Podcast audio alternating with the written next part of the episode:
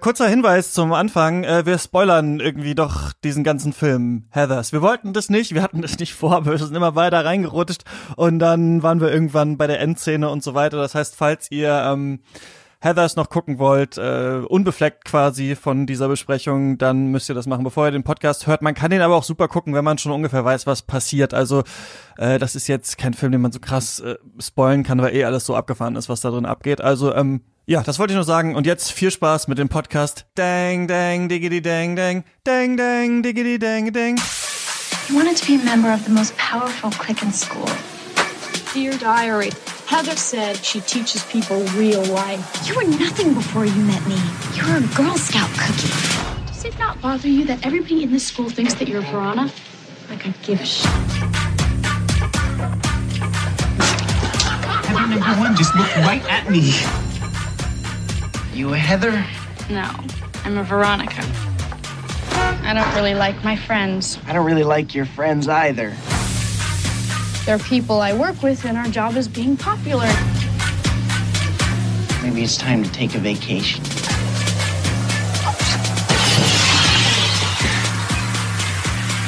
I just killed my best friend. And your worst enemy. Same difference. Ihr hört Katz, den kritischen Filmpodcast, Folge 24 Classics mit Ines Peiser-Kreis, Hallo. Christiane Attig Hi.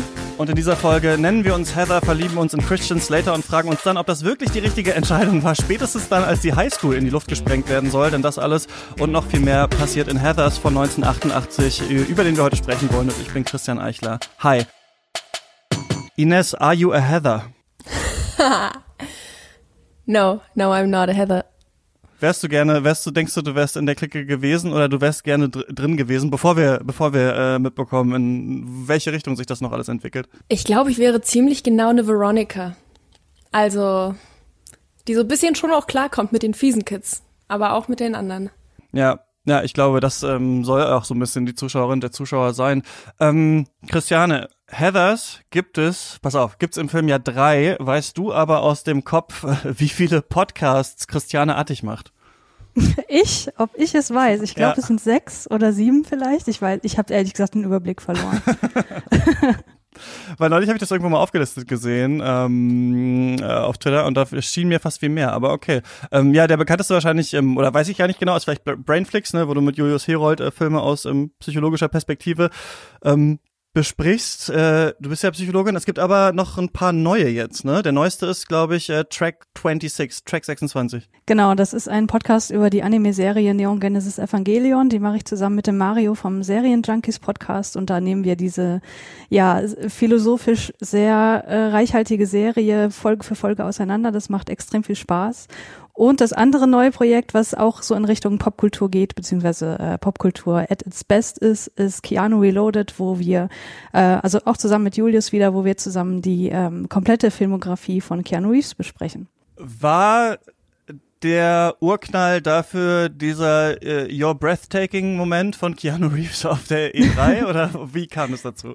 Nee, tatsächlich ist das wesentlich später entstanden. Ähm, ich bin, also ich, Keanu Reeves hat für mich nie so die Riesenbedeutung gehabt und dann habe ich letztes Jahr irgendwann, als es mir ziemlich schlecht geht, zum ersten Mal Johnny Mnemonic geguckt und der hat mich so weggeflasht und das war dann irgendwie so der initiale Moment, wo ich dachte, okay, ich, jetzt gucke ich John Wick, weil das war natürlich gerade auch noch sehr populär und dann hat sich da so ein äh, Phantom leise und heimlich eingeschlichen bei mir.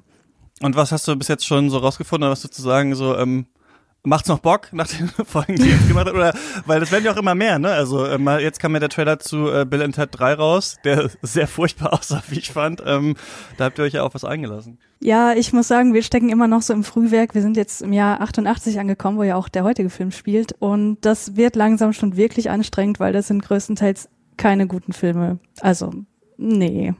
Ja. Und hat er sich schon weiterentwickelt? Also kann man so eine, weil Keanu Reeves wurde ja oft vorgeworfen, dass er immer so sehr äh, ausdruckslos und gleich irgendwie spielt. Und mittlerweile ist das ja auch so ein bisschen so sein Markenzeichen geworden. Hat er schon eine Entwicklung durchgemacht zu den ersten Nummern? Also ich muss sagen, bei den ersten Filmen war da noch gefühlt mehr Variabilität da. Ich glaube, er hat sich in dieser Rolle einfach äh, niedergelassen und sehr wohl gefühlt und äh, tut das offenbar auch immer noch. Ähm, wobei, wie du gesagt hast, bei Till, Bill und Ted 3 werden wir da vielleicht auch nochmal eine etwas andere Seite endlich mal wieder sehen.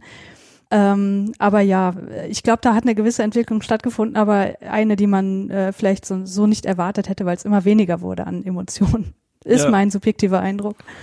Ja, spannend auf jeden Fall, wie das noch weiter äh, weitergeht ähm, mit ihm.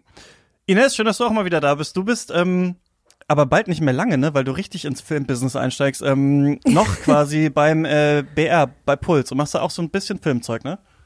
Genau, also die meiste Zeit äh, mache ich Social Media, aber ich bin auch bei I'm Josephina. Das ist eine quasi eine Soap Opera, eine Jugendserie, die komplett auf Snapchat stattfindet. Ähm, und manchmal mache ich da auch die Filmkolumne fürs Radio bei Puls. Genau, so bisschen, bisschen was von allem. Und ab Herbst äh, höre ich damit aber auf, weil da fange ich an, Drehbuch zu studieren an der HFF in München. Hieß das nicht I'm Serafina? Ist das schon die Nachfolgeserie? Erzähl mir mehr. Ähm, ja, also I'm Serafina, die Figur ist dann schwanger geworden, ähm, hat geheiratet und äh, ein paar Monate davor zufälligerweise ist ihre Cousine auf der Bildfläche erschienen und hat dann langsam den Account übernommen, denn es ist ja auch so gemacht, als ob es ihr privater Snapchat-Account wäre. Und da, wo sie dann sagte, nee, ich will jetzt eine Familie gründen und aufhören mit diesem ganzen Social-Media-Zeug, willst du nicht meinen Account übernehmen? Und seitdem ist es I am Josephina.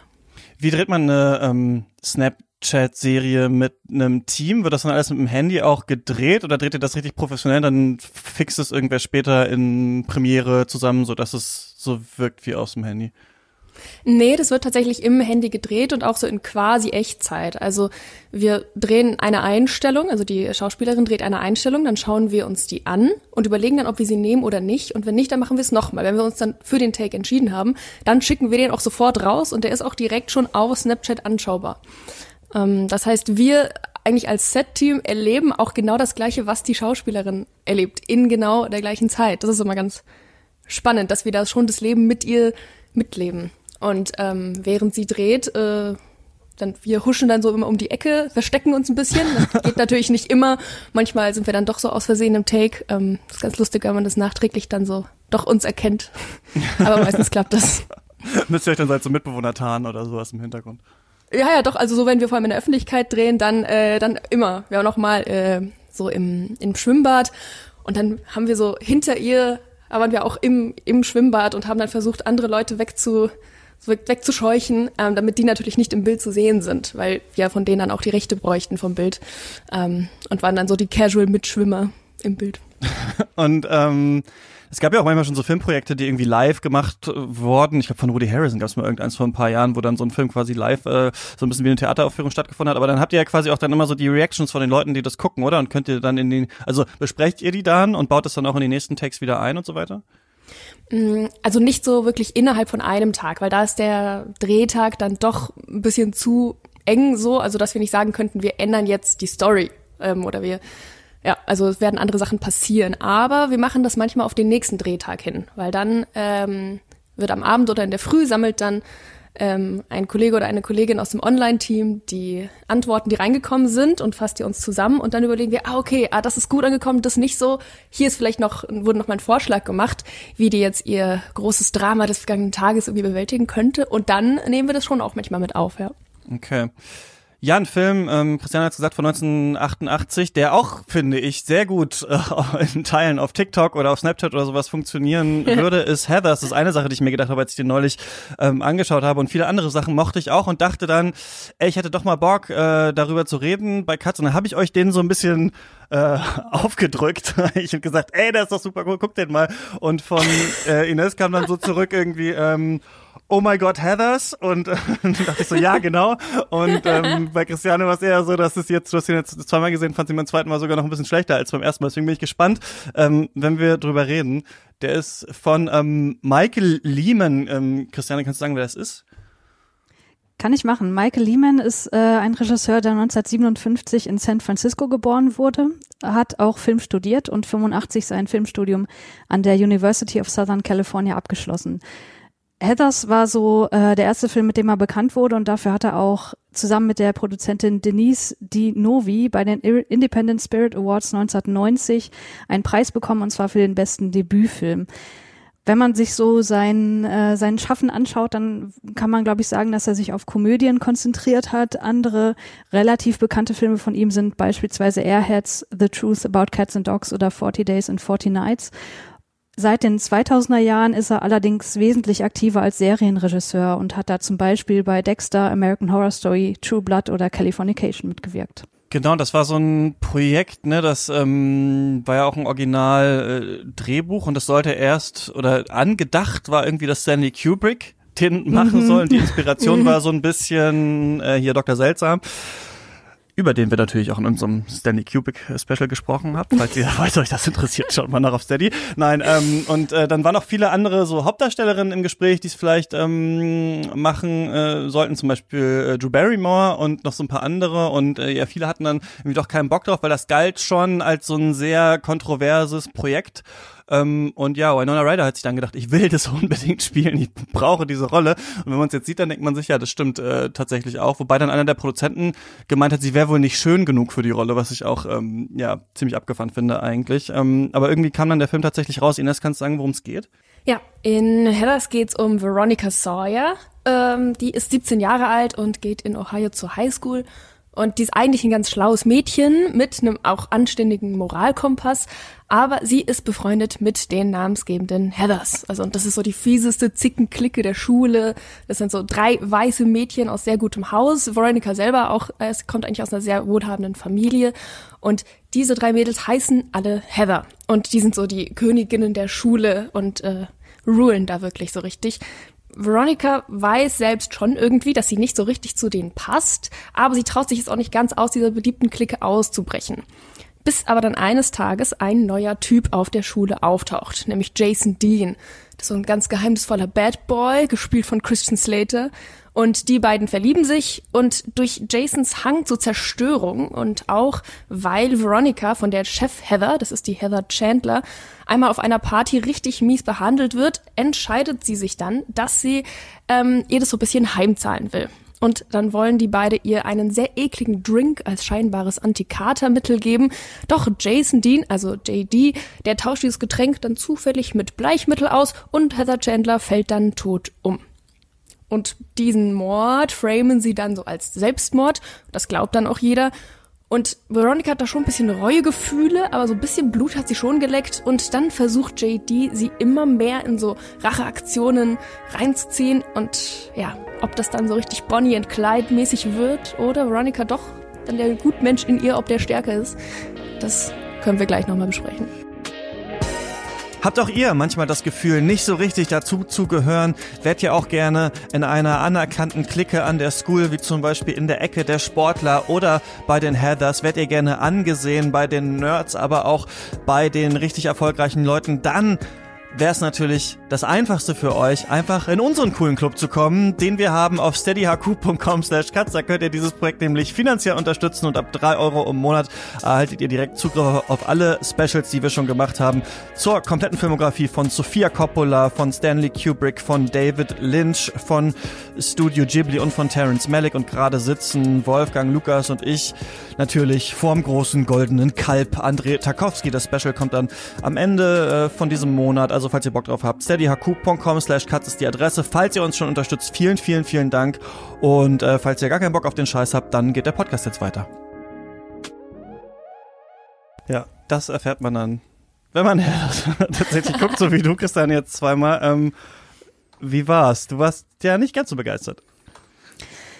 Ja, ich muss sagen, das, was ich dem Film wirklich zugestehen möchte, ist, dass das Drehbuch wirklich gut ist, dass es extrem düster ist, extrem pointiert und äh, ja, also da werden Sprüche rausgehauen, die möchte man sich am liebsten die ganze Zeit aufschreiben. Aber wenn man so ein bisschen tiefer drüber nachdenkt, was das jetzt irgendwie so beinhaltet an emanzipatorischen ähm, Aspekten, vielleicht sogar feministischen Aspekten, dann kommt man da, finde ich, doch sehr schnell an eine Grenze und merkt, okay, so viel ist da nicht dahinter. Ähm, was würdest du sagen? Also was, was, denkt man vielleicht erst, äh, wie emanzipatorisch das ist und warum klappt es dann für dich nicht? Also man könnte denken, gut, das ist ein Film mit einer in Anführungsstrichen starken Frauenfigur ähm, die irgendwie ihren Rachefeldzug, der kanalisiert wird und ähm, ja energetisiert wird durch JD, an ihren ja Freundinnen, Feindinnen, wie auch immer, ähm, vollführt und äh, es kommen ja dann auch noch im weiteren Verlauf ähm, ja, Typen dann ähm, zu Tode, die sie und ihre Mitschülerinnen auch schlecht behandelt haben und so weiter, wo man jetzt sagen könnte, gut, ähm, ihr moralischer Kompass, den sie offenbar hat, den setzt sie jetzt mal ein, um da irgendwie äh, Recht und Ordnung zu sorgen und ihre eigenen äh, Moralvorstellungen sozusagen mehr Raum zu geben und auch nach denen zu handeln und sich nicht mehr von den Heathers diktieren zu lassen. Aber letztlich wird durch sie das System, was dahinter steht und was die Heathers ja auch hervorgebracht hat, in keinster Weise hinterfragt und ähm, abgesehen von dieser sehr oberflächlichen äh, Stelle zum Schluss hat sie auch keine Solidarität mit anderen äh, Frauen in diesem Film und insofern habe ich da auf dieser Ebene äh, große Probleme mit dem Film. Mir ging's nicht so. Ähm, ich bin gerade, ah, also ich, ich will jetzt natürlich auch gerade direkt schon auf konkrete Sachen eingehen, so wie dieses Ende, weil ich finde, man kann ja eine Endszene nie als oberflächlich äh, bezeichnen, weil das ja immer schon eine sehr, sehr bewusste Entscheidung ist, was man als Ende markiert. Ähm, aber darüber können wir nachher nochmal sprechen. Ich war äh, hellauf begeistert, weil der Film für mich alles hatte, was ich mir von einem Film wünsche. Ich liebe Highschool-Filme und Coming-of-Age-Filme, 80s-Ästhetik und äh, krass bissigen Dialog ähm, und Anti-Heldenfiguren, ähm, die vor allem auch so eine krass bissige und portierte Weise ebenso die Highschool Society und natürlich auch die ganze Gesellschaft, We Live in a Society und so ähm, kommentieren und auch einfach sich traut, richtig, richtig böse diese Probleme, die es auf Highschools gibt, ähm, zu kommentieren, die sonst ja dann doch immer irgendwie so rein, so verwaschen sind irgendwie. Ähm, und sich dann am Ende halt irgendwie doch in den richtigen Western verwandelt. Ähm, also ich habe da kaum Fehler drin gesehen. Ja, ich finde auch krass, also ich fand irgendwie, dass der Film halt überhaupt keine Gefangenen macht, ne? Also der rast wirklich da los durch diese ganzen Klischees und lässt sie fast links liegen oder ruppt die um und geht immer weiter und weiter und irgendwie, ich weiß nicht, ich habe mit einer äh, Freundin den geschaut, hat neulich zum ersten Mal ähm, hier zu Hause und musste ähm, zwischendurch halt aufs Klo und hab den Film halt laufen lassen. Sie hat halt weitergeguckt. Dann bin ich irgendwie so nach, weiß ich nicht, zwei Minuten zurückgekommen. Da meint sie, okay, du musst noch mal komplett alles zurückspulen, weil es waren ungefähr 15 geile Szenen drin, die du verpasst hast. Und dann haben wir das gemacht und das stimmte. Also das war gerade nach diesem ersten vermeintlichen Suizid und dann war diese ganze Szene, wie die da im Lockerroom sitzen, wie Winona Ryder dann duschen geht, wie dann die Lehrer im Lehrerzimmer sind und darüber so reden über diesen Suizid und dann so alle so mhm. auch so ice cold sind in ihren Rollen. Und ich fand das eigentlich ähm, erstmal ziemlich cool halt in was für eine einem Tempo und mit was für einer Pointiertheit hier dieses ganze Leben äh, geschildert wird und immer weiter so auf die Spitze getrieben wird und dass es halt nicht aufhört. Ne? Also ich finde, wenn man das so vergleicht mit sowas wie Twilight zum Beispiel, ne, wo es halt auch diesen süßen Typ gibt und sie ist nicht so ganz angekommen in der Welt und dann verlieben die sich und dann geht's ja die ganze Zeit darum, ist er jetzt gut für mich oder ist er schlecht für mich und so weiter und dann muss sie sich ihm unterwerfen und dann seine Vampirgesellschaft und so weiter und man hat das Gefühl, dass Heather das, Heather das dann schon so dreimal abhandelt und dann, ich war dieser dritte Akt des Films, da war ich dann völlig, also ich war ein bisschen angetrunken, als ich das geguckt habe, aber da war ich auch so ein bisschen, was passiert jetzt noch alles? Und es ging halt, halt immer so weiter und dann gibt's so surreale Ebenen, wo die dann in dieser Kirche sind, alle diese 3D-Brillen aufhaben und denkst so, was passiert hier eigentlich? Also ich fand das erstmal auf so einer Ebene halt total cool. Die Frage ist halt tatsächlich, ist das politisch halt wirklich interessant oder ist es tatsächlich nur so ein bisschen oberflächlich? Aber ich finde, in so einer Zeit, wo es halt, wo wir halt viel über, in Anführungsstrichen, woke Filme sprechen, ist hier sehr viel drin, was so finde ich schon feministischen Standpunkt so, aber auch super cool rüberbringt. Also sie gehen ja zum Beispiel auf diese äh, Party von den College-Typen zum Beispiel und werden da so, äh, so richtig eklig angegraben von denen.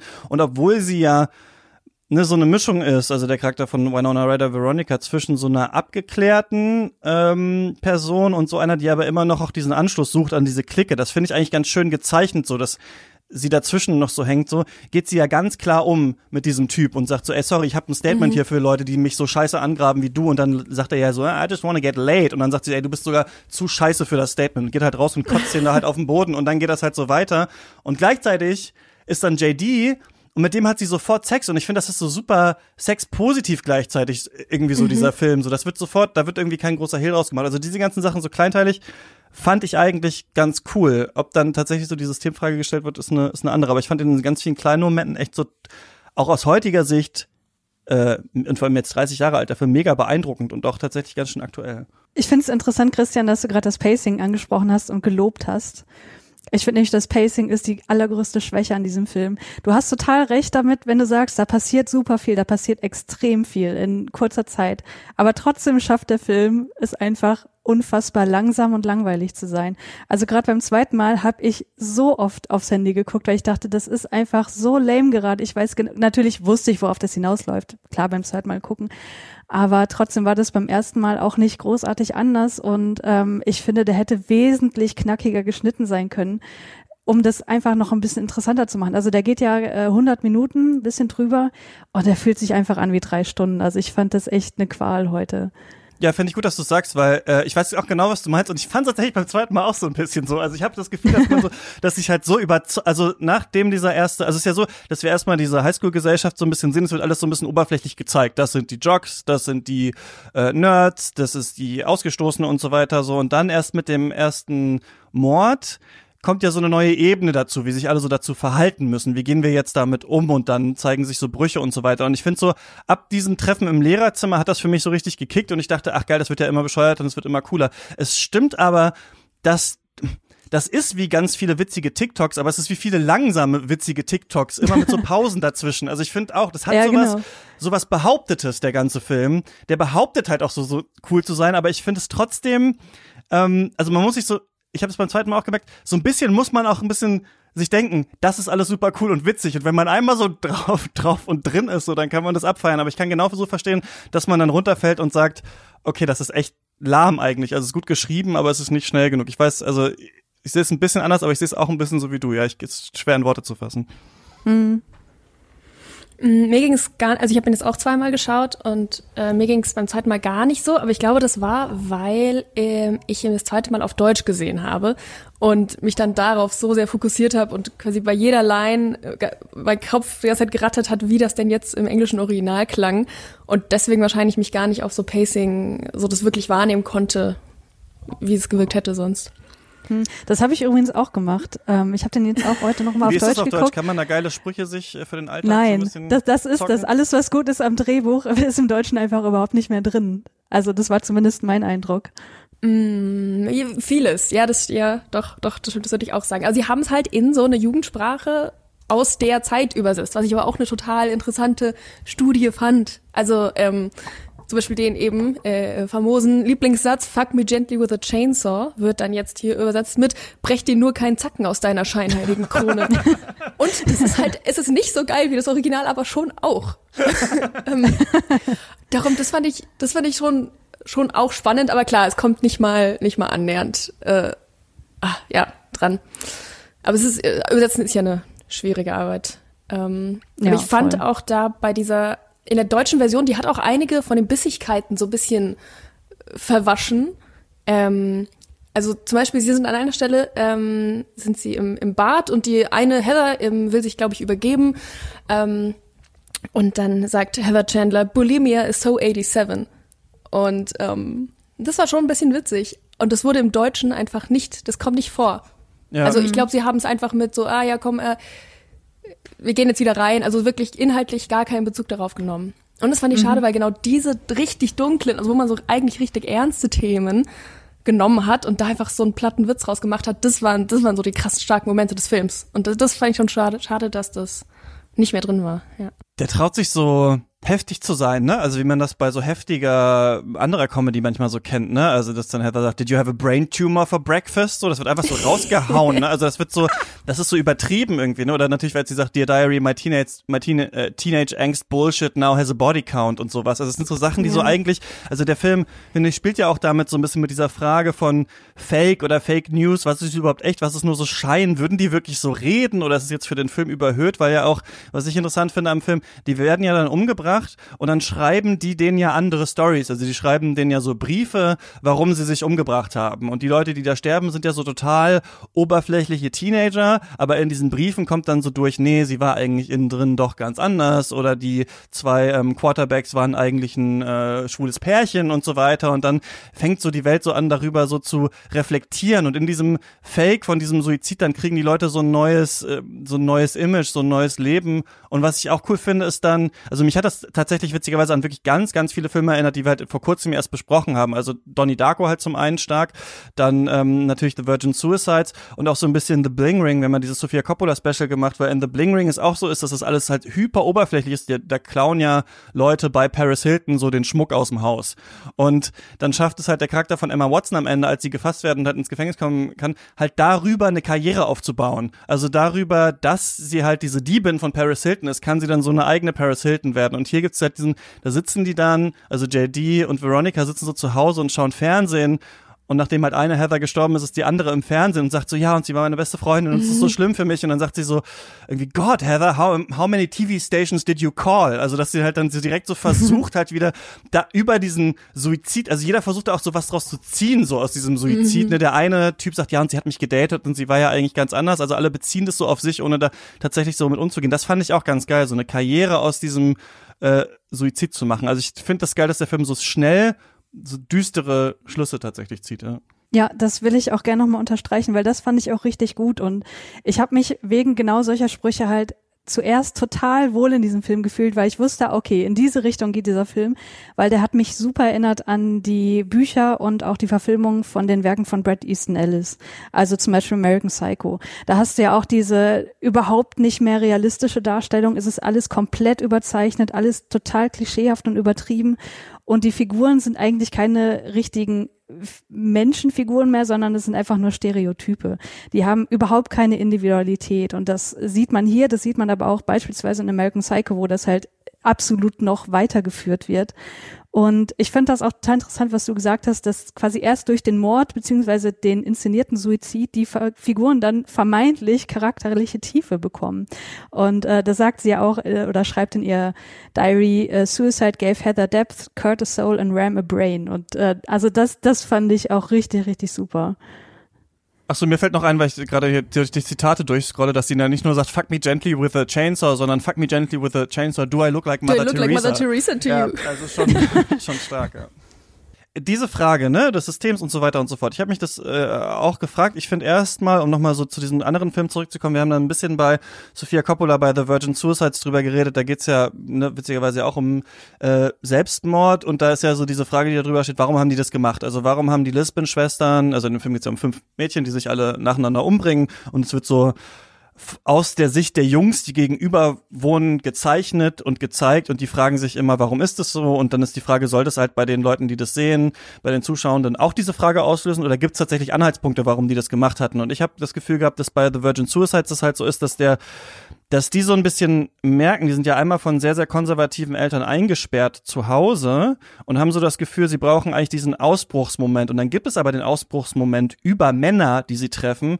Und diese Männer sind aber auch gleichzeitig so scheiße, dass die Frauen merken, dass das gar kein Escape ist aus diesem bürgerlichen Leben, sich halt jetzt an so einen coolen Mann ranzuhängen, weil der genauso toxische Männlichkeiten in sich hat, wie dann auch der eigene Vater und sowas. Also, dass man über so eine, so einen vielleicht ersten Akt der Revolution auf einmal merkt, scheiße, das ist ja hier genauso schlimm, wie es eigentlich zu Hause war. Es sieht halt nur cooler aus. Und das, finde ich, zeigt dieser Film auch so ein bisschen. Also du hast ja erstmal diese ganze, dieses ganze Klickenkonzept, was ja theoretisch auch erstmal so ein auch feministischer Safe Space sein kann für Frauen, sich halt in der Clique irgendwie zu bewegen, so halt außerhalb der Außenwelt. Aber da merken wir ja, dass in der Clique die, der Druck ja fast noch größer ist als in der Highschool, dieser Konformismus irgendwie. Und dann gibt's mhm. ja diesen Ausbruch und sie geht zu JD und das könnte ja sowas wie in Twilight sein, dass die dann halt dann durchbrennen und die bringen die um und dann ist der Film vorbei. So. Und dass der Film das aber nicht macht, sondern dann halt anfängt, diesen Charakter so zu dekonstruieren und so, dass sie sich dann über den, über diesen so coolen Typ, das wird ja auch oft so besprochen, dass dann Frauen dann halt nicht so sein wollen wie die anderen Frauen. Also halt dann irgendwie über einen Typ oder über irgendwas anderes dann so sich quasi davon distanzieren wollen, so in ihrer Jugend und dann irgendwann vielleicht merken, fuck, warum gab es da eigentlich keine Solidarität vorher? Und die Solidarität dann, also gibt's ja später, denn es gibt ja diese eine den einen Charakter, der ein Außenseiter ist, äh, die eine Außenseiterin ist, wo dann tatsächlich so eine Solidarität stattfindet. Damit hört dann der Film auf. Es ist natürlich trotzdem so, dass es hier um so sehr weiße, privilegierte Frauen geht und die Außenseiterperson darf dann halt am Ende mal dabei sein. Das finde ich ist halt bei ganz vielen Filmen immer so problematisch, ob das Shape of Water ist oder weiß ich nicht was, wo das mhm. dann halt, äh, wo dann immer gesagt wird, ja, und die Außenseiter haben natürlich auch dann total Bock, mit den Leuten rumzuhängen, so die sich vorher wie Scheiße mhm. behandelt haben. So das finde ich auch doof. Mhm. Aber ich finde diesen Dreiklang zwischen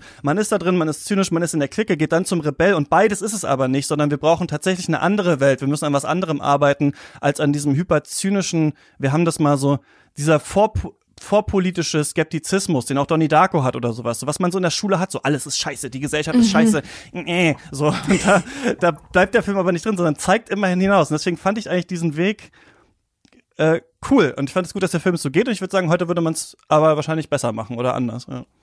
Mhm. Ja, ähm, also die Figur vom JD ist ja so voll so Joker Fight Club mäßig. Ähm, und äh, genau, und wenn es so ein Film gewesen wäre, dann wäre er äh, der Protagonist gewesen, aber war er ja eben nicht. Das fand ich auch richtig spannend.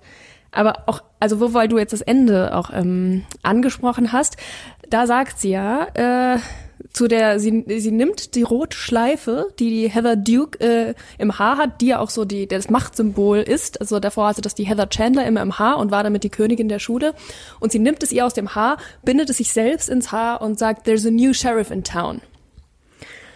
Ähm, und das impliziert ja aber eigentlich nicht, dass sie irgendwie dieses System aufbrechen will, sondern nur, dass sie jetzt die Krone trägt. Ähm, und dann holt sie sich halt eine, eine dann jetzt in ihre Seite, die davor vielleicht die Außenseiterin war, aber sie, sie ändert ja nicht das System, indem sie diesen Satz sagt. Der übrigens im Deutschen werden wieder ganz anders klang. da sagt sie nämlich, Heather, meine Liebe, ich werde mein Leben gründlich ändern. mhm was auch eine komplett andere Message ist, finde ich, als, genau, weil genau das würde ja eben implizieren, dass sie irgendwie auch daraus, aus dieser Hierarchie ausbrechen will. Aber there's a new sheriff in town heißt einfach nur, ich sitze jetzt auf dem Thron. Und also da, das hat mich auch sehr verwirrt. Da bin ich jetzt auch erst gespannt, was ihr dazu sagt, wie der dann, ja, wie er zu dieser Systemfrage steht. Hm. Also erstmal, ich stimme euch echt in allem zu. Also auch die Figur des JD und wie sie sich von dem emanzipiert, das äh, hat schon seine guten Seiten.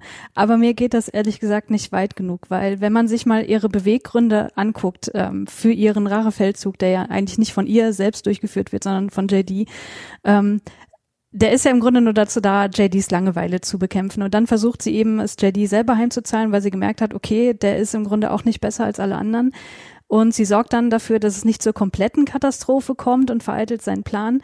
Aber vorher gibt's halt so viele Situationen, wo man merkt, sie hinterfragt das System überhaupt nicht. Das bleibt alles auf der Individualebene.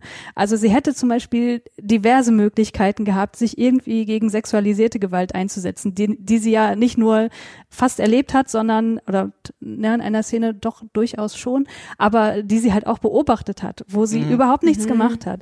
Ähm, sie ist in den Szenen überhaupt nicht zur Solidarität fähig und ändert halt nichts daran, dass das System sich ändert. Und wenn man jetzt das Ende nochmal anguckt, das finde ich ganz interessant, dass du die verschiedenen Übersetzungen gerade nochmal genannt hast, weil die halt in so verschiedene Richtungen gehen.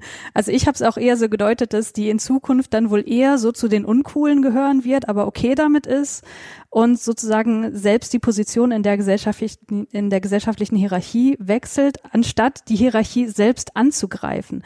Und dass die Heathers eben nicht nur einfach böse Personen sind, sondern das Produkt ihrer Umgebung und ähm, dieser sich eigentlich auch nicht zwingend unterwerfen müssten. Das wird überhaupt nicht ausformuliert im Film. Und wäre das genauer seziert worden, dann hätte ich den wesentlich interessanter gefunden. Und deswegen komme ich halt zu dem Schluss, dass Heathers auf Individualebene total emanzipatorisch ist, dass sie sich gegen JD durchsetzt und so weiter, aber nicht feministisch, weil das System unhinterfragt und unberührt bleibt. Mhm. Ja, ich finde, da, da ist der Film doch, doch auch so ein bisschen unscharf. Also ähm, weil, also was er ja, also ob, ob er jetzt sagt, dass das System ist System gemacht oder Menschen gemacht, ja, das äh, ergibt natürlich keinen Sinn, der Satz, aber ähm, anders als andere so Highschool-Filme, wo ja dann oft am Ende rauskommt, wie Breakfast Club und so, äh, dass die ganzen, die, die, die bösen Bullies der Schule, dass sie eigentlich doch voll deep sind. Ähm, macht es dieser Film ja nicht, sondern der zeigt ja ganz klar, dass die ganzen bösen Leute auf der Schule nicht wirklich so deep waren, sondern diese Deepness erst durch den Suizid dann, äh, eigentlich durch den Suizid erhalten. Aber also das würde ja heißen, dass der Film sagt, dass die, also dass die, dass diese Figuren selbst immanent böse sind und ja nicht unbedingt, weil sie in dieser Position in dem System waren, oder? Aber an einer anderen Stelle ähm, fragt Heather, fragt Veronica ähm, Heather Duke, why do you have to be such a mega bitch? Und sie antwortet, because I can. Was dann doch auch wieder impliziert, so ähm, Stanford Prison Experiment mäßig, es wird immer die Person die Macht an sich greifen, die es einfach kann. Und was ja dann doch eine Flexibilität in der Persönlichkeit äh, irgendwie ähm, durchscheinen lassen würde. Und, und ich mhm. finde, da widerspricht sich der Film ähm, an verschiedenen Stellen. Mhm.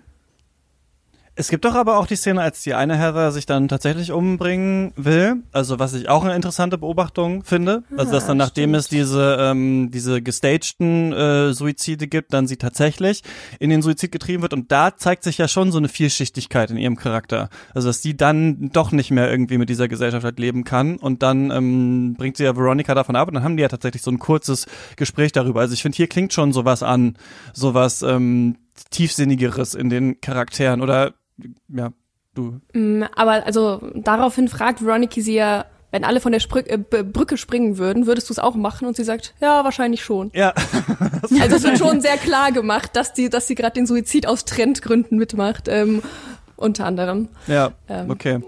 Stimmt, aber das fand ich eigentlich auch witzig, weil dieser Spruch, den wurde so oft gesagt in meiner Kindheit, ja, wenn einer von der Brücke springt, machst du es auch. ja, wahrscheinlich ja. schon. Ja gut, die Frage ist halt, was ist denn das System? Das, also ist es das Patriarchat, so ist es so Mhm. eine Klassengesellschaft, so ist es, ähm, dass halt alle möglichen nach Leistung und nach Äußerem und so nach Schein halt irgendwie so durchsortiert werden so und warum, ne, wenn dieses Because I Can ist, man nimmt sich dann seine Rolle, man nimmt es dann an, man fällt dann da tatsächlich rein.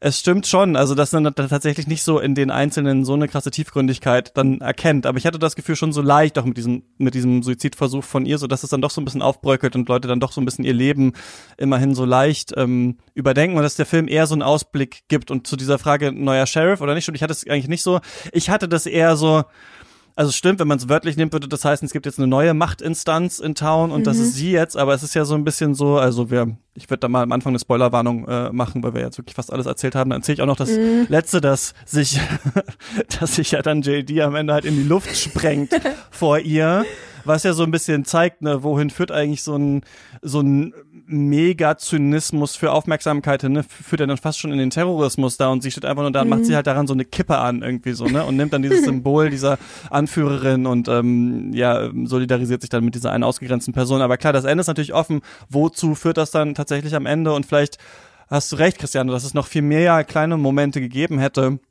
wo mehr Solidarität möglich gewesen wäre, die der Film nicht genommen hat. Ich hatte eher das Gefühl, es gibt schon sehr coole so emanzipatorische Momente und der Film will halt auch eher zeigen, dass halt Veronica auch kein perfekter Charakter ist tatsächlich. Also, dass sie dann für sich selbst zum Beispiel kämpfen kann, wenn es halt um sexualisierte Gewalt geht und bei anderen ist ihr das so ein bisschen egal. Und es ist halt dann die Frage, ob das später dann noch passieren wird oder nicht. Sie wollten ja eine Fortsetzung machen, wo dann Veronica mit ihren Kindern, die auch dann irgendwie nicht Heathers, aber irgendwie anders heißen, dann wieder zurückkommen. Und äh, Christian Slater sollte so eine Obi-Wan Kenobi-Figur dann werden und sowas. Die haben Nein. tatsächlich ja noch eine Serie Oh daraus gemacht, ne? Habe ich jetzt äh, neulich gesehen. Aber ähm, genau, ich würde auch sagen, es bleibt so ein bisschen offen und es bleibt so ein bisschen spröde und es ist so ein Film, wenn man den feiern will, dann findet man schon viel, aber wenn man noch mal genauer ranschaut, dann wahrscheinlich auch tatsächlich ein paar Sachen, die ja dann doch nicht so so super cool waren. Ne? Wo er diese, also diese eine Szene, in der ähm, sie dann auf dieses Doppeldate mit den beiden äh, Athletenboys gehen und ähm, sie sich dann von dem, also genau, und ihr, ihre, die andere Heather im Hintergrund äh, quasi vergewaltigt wird und sie da so einfach den Weg weitergeht und man sieht es dann die ganze Zeit im Hintergrund, was da passiert, während sie sich dann auf der, auf, dort auf diesem Hügel mit JD unterhält. Das ist ja schon sehr bewusst gemacht, also sonst würde man, das würde man ja nicht dann durchgehend im Hintergrund sehen. Also das, ich, ich glaube, das soll quasi so zeigen, dass sie, sie hat nie Solidarität gelernt. Also sie weiß, sie, sie, sie weiß gar nicht, wie sie da eintreten würde, weil sie hat es äh, oder ähm, sich verhalten würde, weil es wurde ihr vielleicht auch noch nie vorgemacht. Und JD zeigt ihr erst überhaupt, dass man sich irgendwie gegen dieses System wehren kann, wenn auch dann natürlich, also nicht gegen dieses System, aber man, dass man kann, man kann etwas dagegen tun, aber er kennt das nur in der Zerstörung und bringt das dann Veronica so ein bisschen bei und sagt, man kann diese missbräuchlichen Machtstrukturen nur zerstören, indem man sie komplett zerstört und nicht versucht, in einzelne Handlungen einzugreifen. Das hätte man natürlich anders irgendwie zeigen können, dass sie dann vielleicht irgendwie eine, eine weibliche Mentorin kriegt, die ihr dann wirklich auch zeigt, wie man sich solidarisch verhalten kann. Weil am Ende positioniert der Film sich ja nur gegen die Zerstörung, aber zeigt keine, keine wahrliche Alternative auf. Es ist witzig, weil diese Szene, ich glaube, das, deswegen habe ich das auch so ein bisschen ausgeblendet, weil die Szene natürlich damit aufgelöst wird. Also sie hat ja dann irgendwie Kuhscheiße im Gesicht und geht dann davon weg. Und dann hört man halt nur so auf dem Off, what the fuck is this shit? Und dann steht halt einfach JD einfach oben mit seiner Harley so von hinten mit so blauem Licht angeleuchtet und sieht wirklich wie der, weiß ich nicht, also wenn man 80s irgendwie im, im Lexikon nachschlägt, dann ist da vielleicht dieser Shot von ihm drin und dann äh, fahren die halt da zusammen irgendwie weg und knutschen sich noch, obwohl sie mit Scheiße beschmiert ist. Also das Film ist halt dann auch immer Szene wieder so unterhaltsam. Da muss ich so lachen, dass ich dann noch gar nicht so drüber nachgedacht habe. Ja, aber ähm, ich meine, das ist eine Kritik, die es oft ganz oft gibt, ne, an Filmen, wenn man politisch drüber redet. Ist so ein Hinausweisen am Ende, reicht uns das? Oder ist es nicht im Kleinteiligen dann schon, hätte es nicht vielleicht anders sein müssen? Ich denke immer, man kann auch nicht alles erwarten ähm, von so einem Film, aber bei anderen Filmen würde ich auch sagen, ich hätte mir mehr gewünscht. Hier hat es mir, glaube ich, so ein bisschen, so ein bisschen gereicht, wie das abgehandelt wurde, ja. Ja, ist ja dann auch doch halt eine Satire. Also, und Sat also eine Satire ist ja nicht dafür da, ähm, wahre Möglichkeiten in der echten Welt da zu zeigen, sondern einfach die Welt zu kritisieren, wie sie ist. Also ich finde, von dem Fall war das auch nicht so wirklich die Aufgabe des Films. Hm. Ja, das sehe ich auch auf jeden Fall so. Also ich finde auch deinen Punkt gut, den du gerade gebracht hast, dass sie ja im Grunde wahrscheinlich das nie gelernt hat, dagegen wirklich anzugehen und dass man auch eine Macht hat, das System zu hinterfragen und ähm, anzugreifen. Ähm, finde ich total gut. Und ich glaube, so ein Film kann nicht aus der Drehbuchhand eines Mannes stammen, wahrscheinlich, der das wirklich mal angeht und hinterfragt und weibliche Solidarität zeigt. Zumindest nicht zu dieser Zeit wahrscheinlich. Also die Zeit des Films muss man ja sowieso auch immer im Hinterkopf behalten. Ich weiß nicht, wie es euch ging. Ähm, ich fand, das war ein Film, der noch relativ gut erträglich war, obwohl da auch homophobe Witze auf jeden Fall drin sind, obwohl da auch Bodyshaming drin vorkommt. Aber in der Hinsicht fand ich den tatsächlich relativ unproblematisch. Ja, das ist so eine Sache, ne? da werden so Gags gemacht, dass halt äh, Schwule Mineralwasser trinken. Deswegen ja. packen sie ihm dann eine Mineralwasserflasche da dazu und dann kommen halt damit, und das ist so ein total dummer Witz und man rafft nicht, hä, was soll das jetzt? Und am Ende kommen halt wirklich die zwei Cops und sagen dann, ah, äh, Mineralwasser, dann ähm, das Wort sage ich jetzt nicht, dann waren es wohl ähm, XY. Und ähm, das ist natürlich das stimmt. Und ich glaube auch, wenn man das aus einer nicht weißen männlichen Sicht jetzt so wie ich sieht, fallen einem da noch mehr Sachen auf. So, ich glaube, dass der Film halt sehr viel so übertreibt und sich damit drüber lustig macht. Also was ganz viel zitiert wird, ist ja auch, dass dann der Vater der beiden ähm, oder des einen äh, Footballspielers dann so als er dann rausfindet, dass sein Sohn vermeintlich homosexuell war, dann so in der Kirche ein Weinen ausbricht und sagt, I love my dead gay son. Und das ist natürlich witzig, weil wir wissen, dass es nicht stimmt. Gleichzeitig ist es problematisch. Gleichzeitig ist es aber auch cool zu zeigen, dass der Vater jetzt im Tod seines Sohnes tatsächlich sich damit auch hätte identifizieren können halt so mit diesem Struggle seines Sohnes, den der Sohn ja gar nicht hatte. Also das ist so ein bisschen Meta, aber deswegen, das funktioniert auf so mehreren Ebenen und ich finde auch ein paar Sachen, ähm, ja, sind da nicht so super doll gealtert auf jeden Fall. Aber das, also ich glaube, dass diese Szene ganz klar zeigen sollte, er, er akzeptiert die vermeintliche Homosexualität seines Sohnes, weil er, weil er tot ist. Also er sagt ja nicht, I love my gay son, sondern I love my dead gay son. Und ich finde, da wird überhaupt nicht impliziert, dass er auch sagen würde, I love my living dead son, äh, I love my living gay son. ähm, weil genau das ist ja das, was auch der Film an den anderen Stellen zeigt, dass diese Tiefe und die Solidarität, die die anderen Figuren auf einmal dann zeigen, erst durch den Tod erzeugt werden und durch so ein, da, weil dadurch muss man sich ja nicht mehr tatsächlich damit auseinandersetzen und kann daraus eine Story sich spinnen. Ähm, aber da würde ich widersprechen, weil das zeigt ja nicht, okay. dass ähm, also nur das, also man könnte sich ja hätte sich auch anders vorstellen können, nämlich dass er sich von seinem Sohn distanziert, weil er im Nachträglichen rausfindet, dass der schwul war. Und das ist ja nicht so, also er scheint dann ja diese Homosexualität akzeptieren zu können, zwar bei dem toten Sohn, aber trotzdem. Die anderen scheinen ja auch diese weicheren Seiten an den anderen Charakteren akzeptieren zu können. Irgendwie hat man so das Gefühl, dass alle auch so ein leichtes Verlangen danach haben, dass die Leute nicht so oberflächlich sind, wie sie sind. Und ich meine, die mhm. sind ja auch, die werden ja auch alle nicht so oberflächlich oberflächlich sein, wie sie im Film dargestellt werden. Das ist ja so ein bisschen die Frage, die der Film mitgibt. Aber ich würde sagen schon, dass das so ein bisschen zeigt, dass dann, wenn es dann hart auf hart kommt, wären die Leute vielleicht auch bereit, ihre Vorurteile, ähm, also vielleicht ist das so eine leichte humanistische Message hier mit drin, dass ihre Vorurteile tatsächlich auch noch zu überdenken. So habe ich es auf jeden Fall gelesen. Ich würde nicht sagen, dass die alle, dass, also dass es nur aufgrund des, also dass der Film quasi die Aussage trifft und nur Und die sind jetzt tot und deswegen können wir uns damit identifizieren und sonst nicht. Also dafür tritt das dann doch zu große Debatten los, würde ich sagen. Ja, ich stehe da so ein bisschen zwischen euch, weil ähm, ich finde, dass der Film sich da schon relativ klar positioniert in Richtung des, was Ines gesagt hat, weil äh, JD kommentiert die Szene ja auch und sagt dann, naja, wenn noch Blut durch seine Adern fließen würde, dann würde er das wahrscheinlich nicht sagen. Also insofern macht da der Film da schon den Take. Aber andererseits sehe ich auch genau den Punkt, Christian, den du gerade angesprochen hast, nämlich, das sind ja alles Figuren, die interessieren sich nicht wirklich füreinander. Das ist ja auch genau das, was Brad Easton Ellis immer auf den Punkt bringt. Ne? Keiner interessiert sich für den anderen, deswegen bleiben halt alle so oberflächlich und verwechseln sich ständig und so. Und das hat man hier ja auch wieder mit den drei Heathers, die alle gleich heißen und äh, austauschbar sind. Und ähm, ich glaube schon, dass der Film da auch sozusagen ähm, den moralischen Zeigefinger hochhält und sagt, Leute, so läuft es, wenn ihr euch nicht füreinander interessiert, wenn ihr einander nicht zuhört. Aber andererseits hat er halt trotzdem diesen, ja, sehr zynischen Blick auf die Gesellschaft, die eben äh, zu der Zeit auch äh, Richtung Homosexualität und so weiter noch, äh, ja, leider ganz anders eingestellt war. Ja. Ines, du hast mir noch geschrieben, du willst was über TikTok erzählen. naja, nicht, also nicht so wirklich erzählen, aber ähm, also wie ich ähm, das nicht das erste, was ich von Heather gehört, Heathers gehört hatte, aber ähm, das womit ich Heathers am ehesten assoziiert habe, bevor ich ihn gesehen habe, war ein TikTok, das total bekannt ist. Ähm, ich weiß nicht, das kannst du dann jetzt vielleicht hier einfügen oder so. Ja, wir hören ähm, mal kurz rein.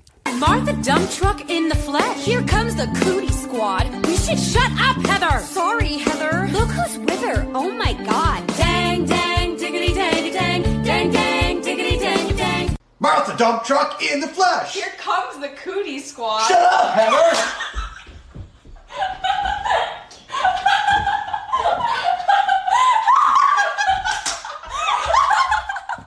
Martha, dump truck in the flash. Here comes the cootie squad. We should. Shut up, Heather. Sorry, Heather. Look who's with her. Oh my god. Dang, dang, diggity, dangy, dang. Dang, dang, diggity, dangy, dang. Und äh, das war nämlich, ist auch einmal noch ein ziemlich bekanntes TikTok-Meme, war es auch, ähm, ich glaube, jetzt seit einem Jahr ungefähr. Und äh, das ist ein Ausschnitt aus äh, Heathers dem Musical. Das, äh, ich glaube, seit 2014 gibt es das und wird das aufgeführt. Ähm, und äh, ich bin ja dann doch manchmal auf TikTok unterwegs und war der festen zu, und wusste nicht, dass es ein Musical gibt, aber ich kannte diesen Ausschnitt, in dem sie dann sagt so Shut up Heather und ich war mir ich wusste es, dass es zu diesem Film gehört und als ich den Film gesehen habe, war ich der festen Bezeugung, da kommt jetzt gleich noch eine Musiknummer. Also mit dem Mindset bin ich in den Film reingegangen. Ich dachte, das wird ein Musical halfway uh, through the film. Das ist dann natürlich nicht passiert. Ähm, aber dass da es anscheinend so eine richtig große Community gibt an äh, Fans von diesem Musical Heathers, die jetzt einen richtig krassen Groll schieben auf TikTok äh, und auf TikTok-User, die diesen Ausschnitt aus diesem Song Big Fun nur von TikTok kennen, aber ignorant gegenüber dem Film und dem Musical sind. Also da gibt es ganze Reddit-Threads von Theater Kids, die einfach nur voll Hass erfüllt äh, TikTok gegenüber sind. Ähm, ja, aber können die sich nicht darüber freuen, dass halt das, was sie cool finden, jetzt halt auch Leute, ohne das zu kennen, halt auch mögen? Das ist ja komisch.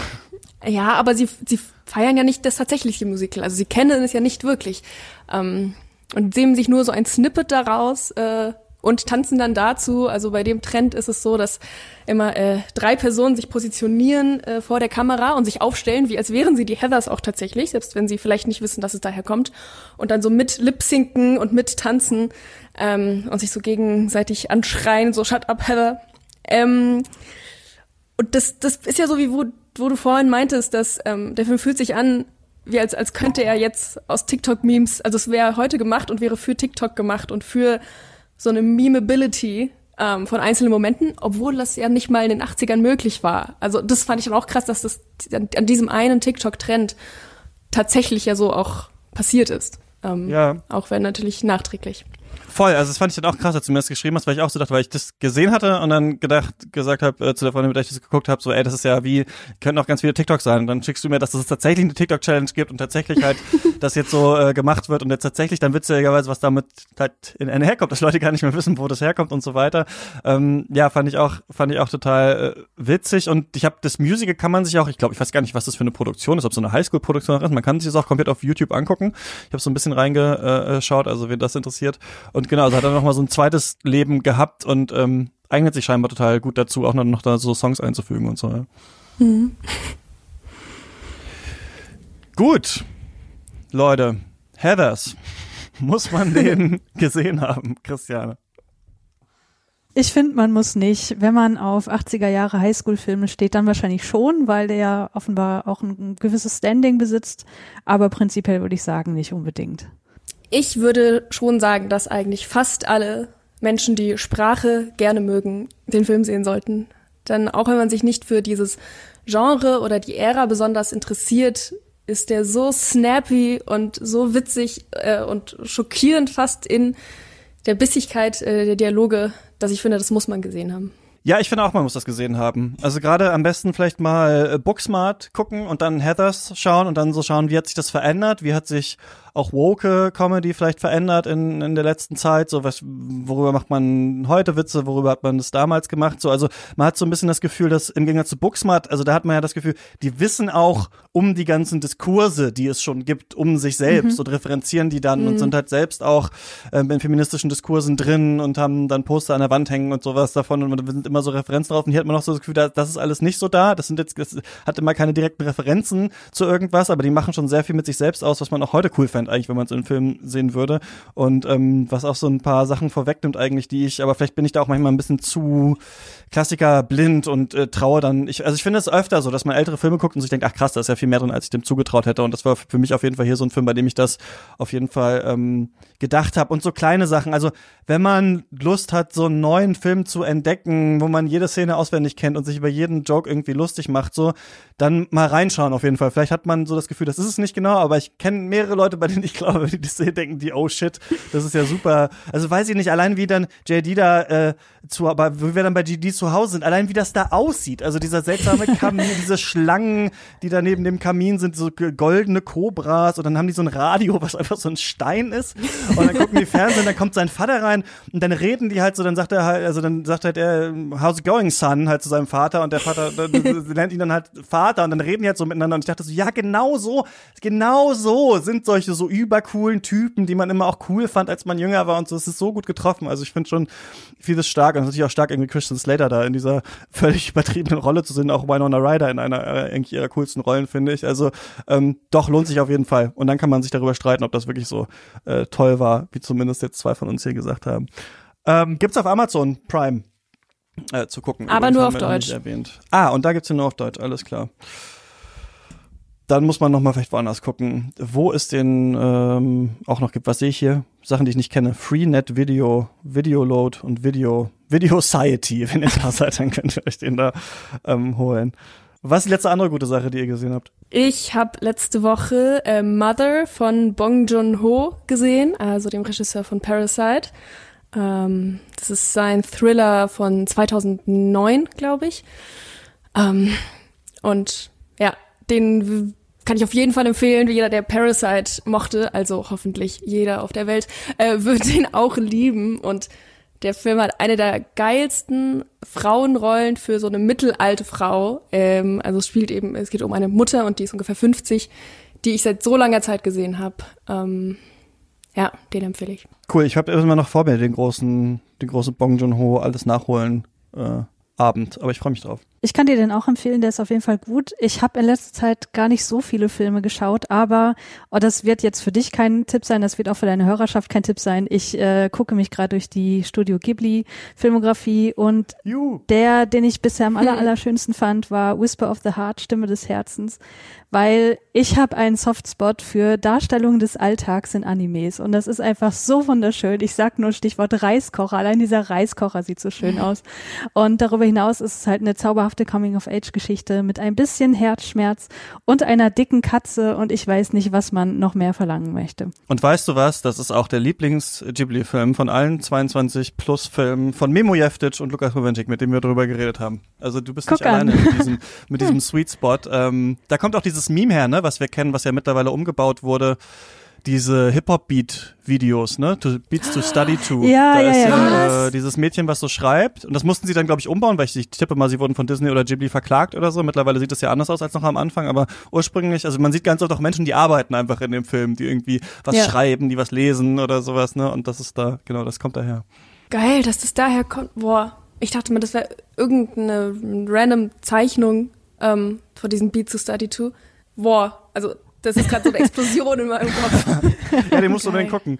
Und das Ja, ist, äh, ich hab, das ist äh, auch witzig, aufgefallen, mit manchen Leuten, mit denen ich so bei Katz ähm, Podcast gemacht habe, über bestimmte Sachen, haben wir immer noch so einen kleinen äh, Twitter-Chat offen von der Anfrage noch und schicken uns dann so nachträglich noch so Sachen. Also zum Beispiel hab ich, äh, hat mir El Hotzo irgendwie neulich irgendwie eine Hausmeister Krause Werbung äh, geschickt, wo Hausmeister Krause Werbung für Lidl macht, wo wir über voll normal geredet haben. Und mit Memo und Lukas schicken wir uns auch noch ganz viel, weil immer so viel noch bei Ghibli passiert und mittlerweile ist ja sogar der richtig so der Ghibli äh, Theme Park tatsächlich äh, in Planung. Ähm, Ja. Also äh, da geht noch ganz schön viel, da geht noch ganz schön viel ab. Ich habe Gemini Man gesehen. Das ist ja dieser Oh. Film, wo, weil ich dachte, ich dachte so, der ist ja von Ang Lee und Will Smith spielt sich selber. Und ich habe irgendwie den Tenet-Trailer gesehen und ich muss ganz ehrlich sagen, ja, ja, die Leute sind alle mega zynisch und Christopher Nolan ist gar nicht so geil und so. Ich persönlich habe mega Bock, Tenet zu gucken, wenn Ich der auch. rauskommt. Ich Ja. habe mega Bock da drauf, weil ich, ich tippe ja, dass der Film dann in der Mitte sich umdreht und dann in der anderen, also dass wir dann nochmal die gleichen Szenen sehen, nur halt wie jemand durch rückwärts da durchgeht, aber mal gucken, ähm, was dann tatsächlich passiert. Also ich habe da Wow. total Lust drauf, so die Kinos machen ja wieder auf, mittlerweile sind ja auch ein paar wieder auf und so. Ähm, und dann dachte ich, ey, du hast ja nie Gemini Man gesehen. Und ich dachte, das wäre auch ein Zeitreisefilm, weil ich dachte, okay, Will Smith ist einmal jung, ist einmal alt, so keine Ahnung, worum es da geht. Und er ist ja nur ein Klon von sich.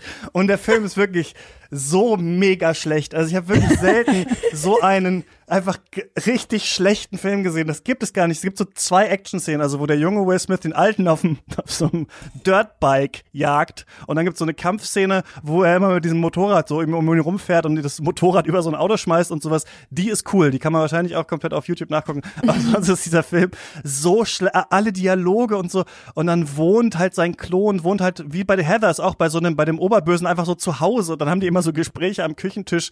Äh, und dabei ist auch noch ein Geheimagent. Und also wirklich auch hässlich wie nix. Den haben sie an so einer höheren Framerate gedreht, die ich nicht jetzt sehen konnte äh, in der Version, die ich gesehen habe. Aber ähm, man sieht wirklich bei Shots, also weiß ich nicht, nicht was am faksten aussieht. Ist es der junge Will Smith oder ist es irgendwie, weiß ich nicht, das Boot im Hintergrund und so. Also muss man fast mal angeguckt haben, wenn man es nicht glauben kann. Also wirklich furchtbar.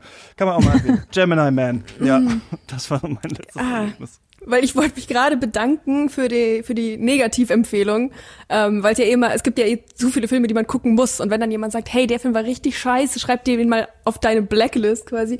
Das, ähm, aber wenn du jetzt doch sagst, dass man den gucken muss, mm, Nee, also also nur ums, weil man es glaube ich nicht, nicht fassen kann. Also ist auch klar, warum der gefloppt ist. Und das Geile ist halt auch, ne, dieses Uncanny Valley. Also wenn die in der Kampfszene sind, einer hat eine Brille auf, dann geht's. Aber es gibt halt später Szenen, wo die halt wirklich nebeneinander stehen und miteinander reden. Und man sieht halt gut, das eine ist halt Oh. einfach Will Smith aus dem Computer. Also das ist wirklich, echt, das ist schon, ähm, schon witzig, ja. Naja. Leute, danke, dass ihr Heathers mit mir besprochen habt, obwohl ich euch den ja äh, aufgezwängt habe, diesen Film. Das ähm, ist sehr nett von euch. Muss ich Sehr auch sagen, gern. das hast du richtig sneaky gemacht. Ich dachte, du willst mir einfach nur einen Film empfehlen, also so als, als Privatperson und jetzt ähm, fühle ich mich fast hintergangen. Das ist so, naja. Aber Nee, da siehst du, glaube ich, zu viel JD in mir, weil das war wirklich auch nicht geplant. Also ich habe tatsächlich äh, mal, mal einfach einen Film geguckt, äh, den ich gut fand und dann äh, dir tatsächlich so empfohlen und dann dachte ich, ach, lass doch mal drüber reden. Also es war tatsächlich nicht, äh, es war nicht mit bösem Willen. Das würde JD auch sagen. Ja, und ob das stimmt, das ähm, müssen wir herausfinden. Ja, ähm, genau, dann sind wir am Ende von dieser Folge. Man findet natürlich alle Sachen, die ihr so macht, einmal auf Twitter. Mann, ich muss mir die Handles vorher aufschreiben. Ich bin ja dann immer so wie ein Wahnsinniger, Ed Christiane Attig.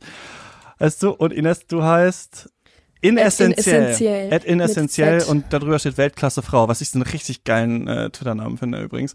Ähm, da findet man alles, was Dankeschön. ihr so macht. Und nächste Woche reden wir hier über den neuen Spike Lee-Film, Da Five Bloods. Und ähm, es war ja, auch aufwendig Leute zu finden, die mit mir darüber äh, reden, weil natürlich gerade auch sehr viele andere Sachen in der Welt so äh, abgeht. Aber ich freue mich sehr, sehr, dass ähm, Jasmin Nasruddin und ähm, Mintu Tran von Rise and Shine Zeit haben. Es geht nämlich darum, quasi um die Rolle schwarzer US-Soldaten im Vietnamkrieg.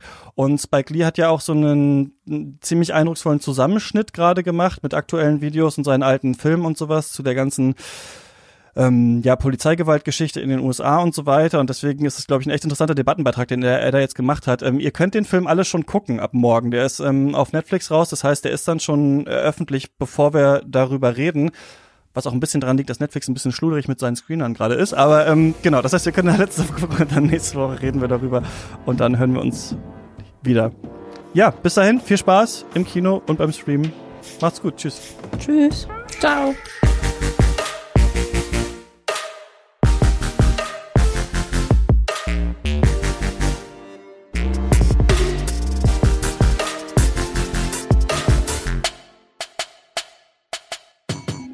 Katz ist eine Produktion von mir, Christian Eichler. Ähm, ihr könnt mich immer erreichen auf Twitter zum Beispiel at chr-eichler oder per Mail katzpodcast at yahoo.com.